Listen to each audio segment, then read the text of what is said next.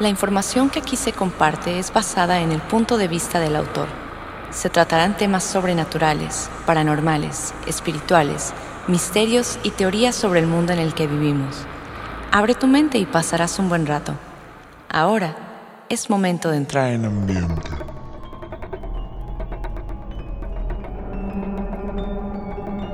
Hay una pequeña isla que se localiza en la alcaldía de Xochimilco, en la Ciudad de México, que alguna vez fue habitada por un hombre que coleccionó cientos de muñecas para calmar el fantasma de una niña que murió ahogada frente a este lugar.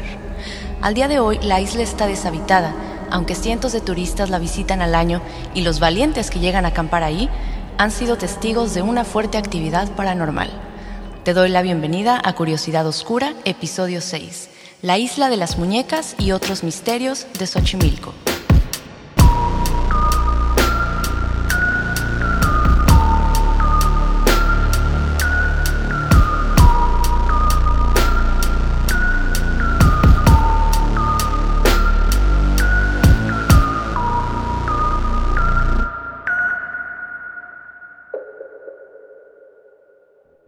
Hola a cualquiera que esté viendo o escuchando esto en cualquier parte del mundo. El día de hoy voy a platicarles sobre este misterioso lugar que ya tuve la fortuna de visitar y es definitivamente un lugar que debes conocer.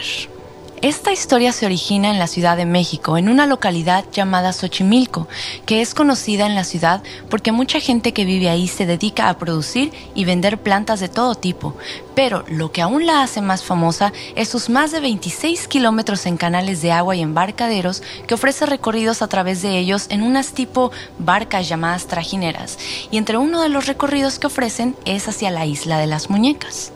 Antes de convertirse en esta famosa isla, esta chinampa, que de hecho es el nombre correcto para la isla, lo cual es básicamente una construcción de tierra sobre el agua que permite el cultivo y riego fácil de la vegetación que se siembra ahí.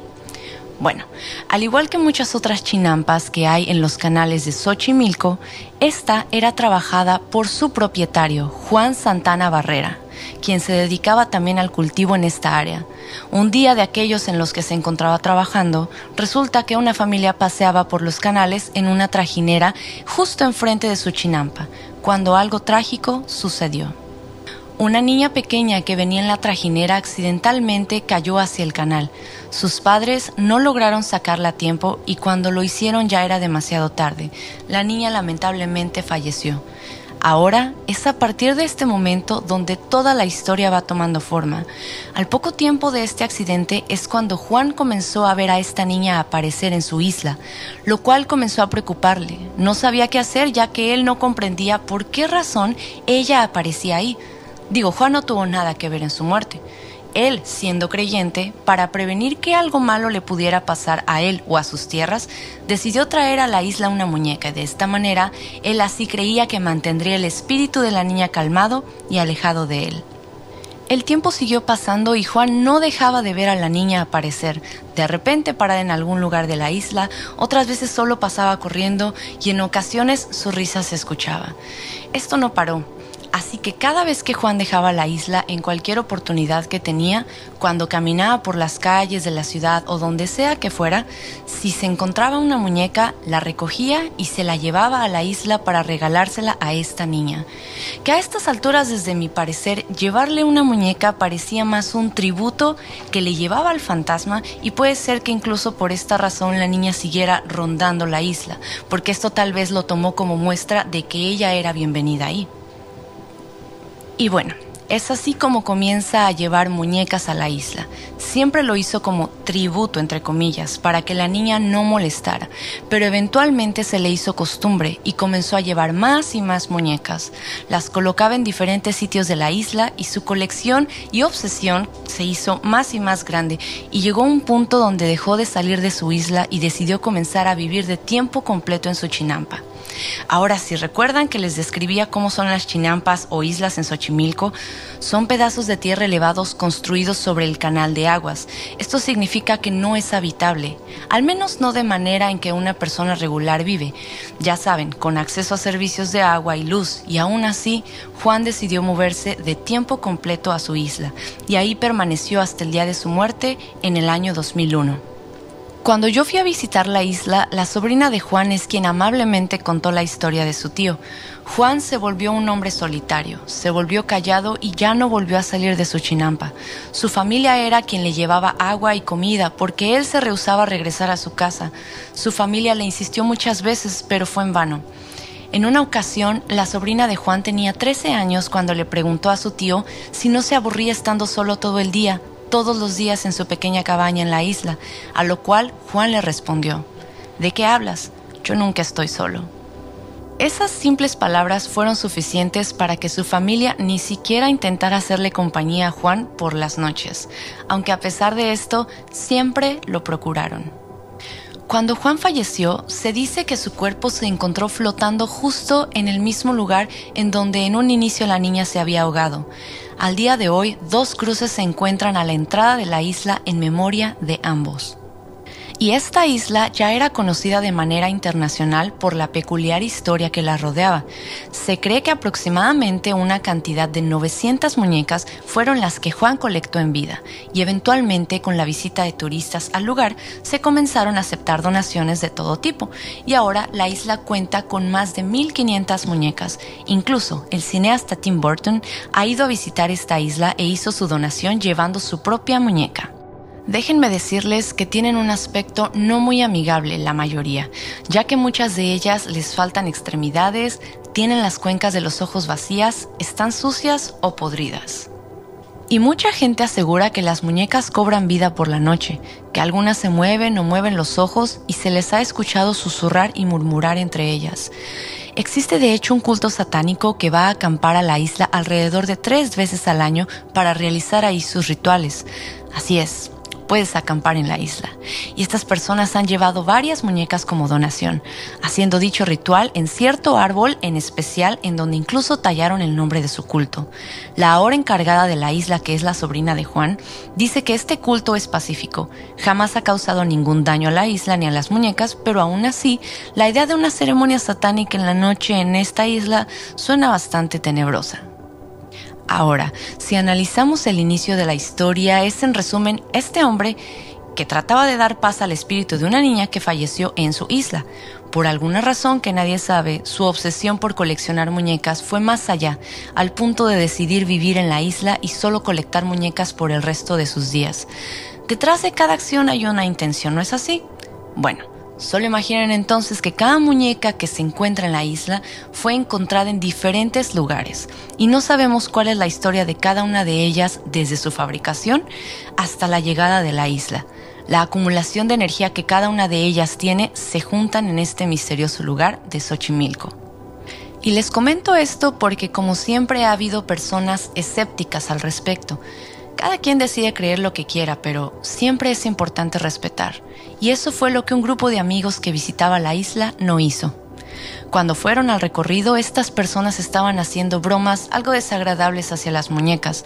Por alguna razón, se les hizo chistoso agarrar una de ellas y llevársela, sin parar de reír acerca de lo ridícula que era la historia del lugar. Más tarde por la noche, cuando estos amigos manejaban de regreso a casa, tuvieron un accidente de auto muy fuerte en el cual todos y cada uno de ellos resultaron heridos de gravedad. Después de este incidente decidieron regresar lo más pronto que pudieron la muñeca a la isla y también se disculparon ante ella por haberle faltado al respeto. Seas creyente o no de lo paranormal, es un hecho que las energías buenas o malas que se acumulen a un objeto van a tener consecuencias si es que intentas atentar contra ellas. Pero, ¿qué hay más allá de esta isla? En estos canales también es originario el hermoso ajolote o ajolotito de cariño. Este animal solamente crece en este lugar, en ninguna otra parte del mundo. Y hay un dato curioso sobre él. El ajolote tiene la super habilidad de regenerar cualquiera de sus extremidades. De hecho, los guerreros aztecas, cuando en batalla perdían algún brazo o pierna, tenían la creencia de que comiéndose a un ajolote adquirirían la misma habilidad y sus extremidades perdidas les volverían a crecer. Pero por supuesto que esto jamás pasó. Pero bueno, ¿quiénes somos nosotros para juzgar? Xochimilco es un lugar emblemático de esta ciudad Y de la misma manera que conservan sus canales y chinampas, muchas más historias y leyendas se mantienen vivas en esta cultural zona, porque aquí también se habla de apariciones de nahuales e incluso de la llorona. El lamento de la llorona aún se escucha por las calles y canales de Xochimilco. Esto acorde a un habitante de la zona quien platica que la ha escuchado un par de veces solamente. Sus lamentos se escuchan por la madrugada y se escuchan muy fuertes y feos. Y que cuando los escuchas, si se, si se escuchan lejos es porque ella se encuentra cerca. Esa es la creencia. Y los perros también la perciben y aullan como si tuvieran miedo. La leyenda en general cuenta que la llorona se aparece en espacios donde hay agua, ya sea barrancos, lagos, ríos, pozos y también en lugares donde se llega a acumular el agua. No te preocupes, no creo que aparezca en tu cubetita con agua o en tu tina de baño. Y para los que la han visto, la describen como una mujer hermosa, vestida de blanco. Siempre aparece de espaldas, pero cuando voltea y logras ver su rostro, resulta que tiene cara de caballo. Algunos otros han dicho haberla visto con patas de gallo. Este tipo de encuentros normalmente les pasa a los hombres o mujeriegos que andan a altas horas de la noche fuera de sus casas. La leyenda va más atrás en el tiempo a la época del virreinato, en donde se dice que esta mujer ahogó a sus hijos por despecho y al ver lo que había hecho, arrepentida los sacó del agua, pero ya era demasiado tarde. Es por esto que se le relaciona siempre a lugares donde hay agua. Muchos de los habitantes de Xochimilco creen en ella, algunos otros no, y aún así, los escépticos que la han escuchado llorar por las noches temen al escucharla y prefieren estar dentro de sus casas solo por si acaso. Entre otras historias que se mantienen vigentes en Xochimilco, también se encuentra la de los nahuales, que son estas personas que tienen la capacidad de establecer un fuerte vínculo con los dioses para lograr la liberación espiritual y física, aunque solo es posible durante las noches. En pocas palabras, se pueden transformar de ser humano a animal. Además, son capaces de predecir el futuro, volverse invisibles, transportarse en cuestión de segundos de un lugar a otro e incluso hipnotizar y crear ilusiones en sus enemigos. Es muy impresionante. Acorde a la leyenda, pueden convertirse ya sea en caballos, lobos, sopilotes, burros, guajolotes, ranas o incluso ajolotes, prácticamente en casi cualquier animal. Se dice que si llegas a lastimar a una de estas criaturas cuando están en su estado animal, van a tener la misma cicatriz en su cuerpo al convertirse nuevamente en humanos. De hecho, Jacobo Greenberg definía a los nahuales como el hombre del conocimiento por excelencia, porque posee el poder y el conocimiento que le permite ejercer control sobre la materia, sobre la mente o sobre ambas. Estoy muy de acuerdo con esta idea de Jacobo. Cuando sabes cómo utilizar la energía y sabes manipular la realidad, entonces podrías transformar la materia una habilidad que parece que nosotros aún no aprendemos, pero que muchos indígenas del pasado y algunos pocos en la actualidad aún dominan. Y de aquí parte una de muchas experiencias que la gente ha tenido con nahuales. Más o menos a principios del siglo XX vivía en esta localidad un gato muy molesto. Por las noches se le veía brincar en los tejados de las casas y otras veces arruinaba y dañaba las chinampas. Los vecinos ya molestos y hartos decidieron buscarlo, cazarlo y claro, matarlo. Cuando lograron atraparlo, lo encerraron en un tambo, pero por la mañana, cuando fueron a verlo, escuchaban gritos humanos salir de ahí.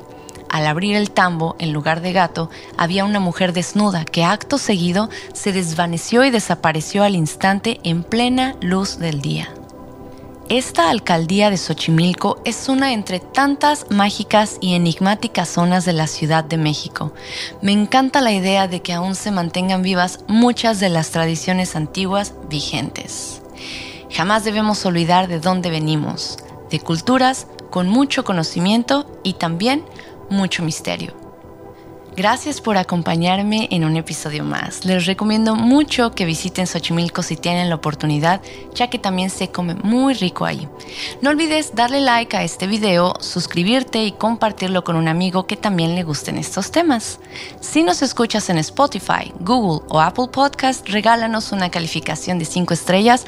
Todo esto ayuda mucho a crecer este proyecto. Si tienes alguna experiencia extraña o sobrenatural que compartir o algún tema que quieras sugerir, puedes hacerlo al correo curiosidadoscurainfo.gmail.com o a través de redes sociales en Instagram y Facebook. Yo soy Cintia Ventimilla y no me voy sin antes recordarte que Halloween no es solo una fecha en el calendario. Halloween es visitar una isla llena de muñecas abandonadas y leyendas antiguas. Halloween es escuchar curiosidad oscura. Hasta la próxima.